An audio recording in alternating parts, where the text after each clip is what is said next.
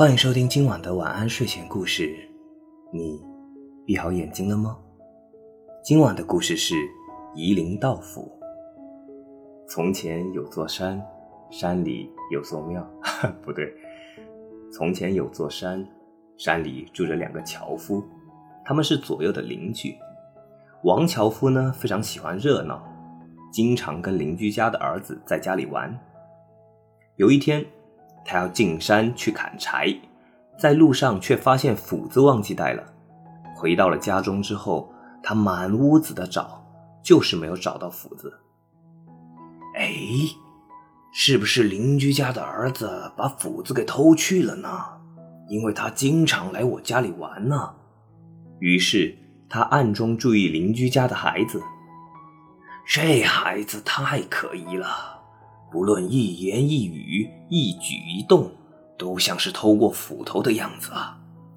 于是他断定，准是这小子偷的。嗯，没有错，我早就料到这小子不怀好意。第二天，他上山去打柴，他被什么东西给绊到了，绊他的东西就是自己的斧子。回到家以后，他再观察那个孩子。发现那个孩子走起路来并不是鬼鬼祟祟的，他再仔细观察那孩子的神情态度，丝毫也没有可疑之处了。不论一言一行、一举一动，都不像是偷过斧子的样子啊。后来呢，“夷陵道府”这个成语就用来比喻缺乏认真的调查研究，只凭主观的臆断、胡乱猜疑，甚至由此加罪于人，是难免要造成错误的。这里呢，也举一个不恰当的例子啊，就是键盘侠们。键盘侠们呢，总是在网络上主持正义，然后通常都是凭自己的主观臆断去胡乱猜测一个人。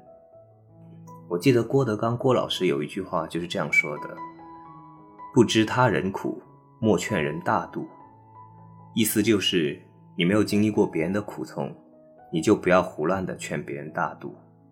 所以呢，我们在生活和工作中更应该是实事求是，不要总是疑神疑鬼、疑灵道府。那么今晚的睡前故事就讲到这里。